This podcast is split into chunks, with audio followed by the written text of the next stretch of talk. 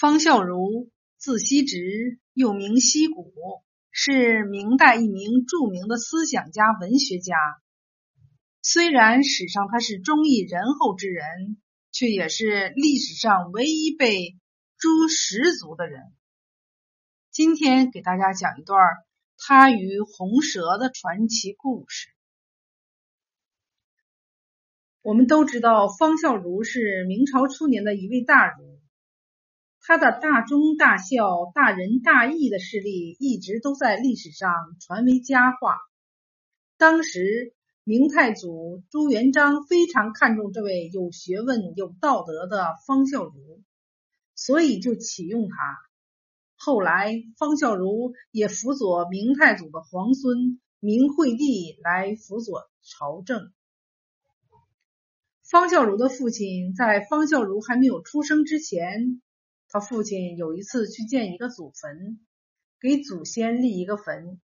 去挖的时候，有一天晚上就做了一个梦，梦到一个穿红衣服的老人来跟方孝孺的父亲说：“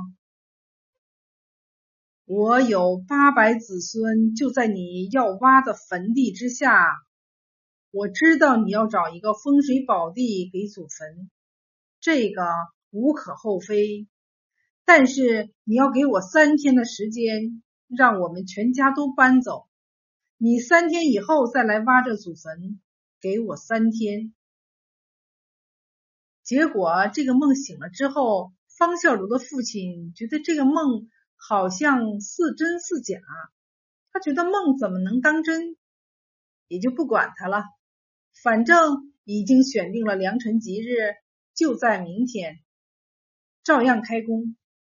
结果第二天去挖，挖到了下面一个大石底下，发现了下面有很多的蛇，红色的蛇。当方孝孺的父亲看到这么多红蛇，他竟然说：“这样吧，我们把这些红蛇都烧死。”结果就用火把这些蛇都烧死，很多很多的蛇都烧死了。结果祖坟就建了。就在当天晚上，他的父亲又梦见了红衣老人，很生气的来到他的梦里，跟他说：“我说我昨天已经跟你托梦了，希望你三天之后再开工，但是你为什么没有听我的哀求啊？今天你竟然还把我八百多个子孙通通给烧死！”你现在灭我的族，我将来也要灭你的族。这个老人就在他的梦里发了这样一个毒誓。这个事情后来就过去了，方孝孺就出生了。出生之后，他很快就成为一个很有学识、很有道德的一位大族，并且很快受到了朝廷的器重。当他在辅佐明惠帝的时候。当时北方有个燕王，是朱元璋的侄子。他起兵作乱，带兵从北方打下来，就把明惠帝给杀了，然后就篡位，要重新自己立成皇帝。因为他也是姓朱，都是朱元璋的亲戚，所以他立自己为帝，还是明朝。结果把这些原来的文武百官都抓起来了。大部分的人都投降了，都觉得没有办法，还是自己兄弟之间的争权而已，都投奔了燕王。当时方孝孺他宁死不从，因为明惠帝知道燕王要打下来的时候，他就下令方孝孺写一个诏书，昭告天下，起兵平定燕王的叛乱。结果被燕王取代了京师以后，燕王知道方孝孺是世人最敬仰的大儒，就让方孝孺重新写一个诏书，昭告天下，立燕王为帝。方孝孺死也不肯，结果在大堂上面竟然写了四个字，在他的诏书上写上“燕王篡位”，说他这是篡位。结果燕王非常气愤，他说。你敢这样做，难道就不怕我灭你九族吗？结果方孝孺就破口大骂，说：“你这个不仁不义之人，哪怕灭十族，我也不会屈服于你。”燕王就非常生气。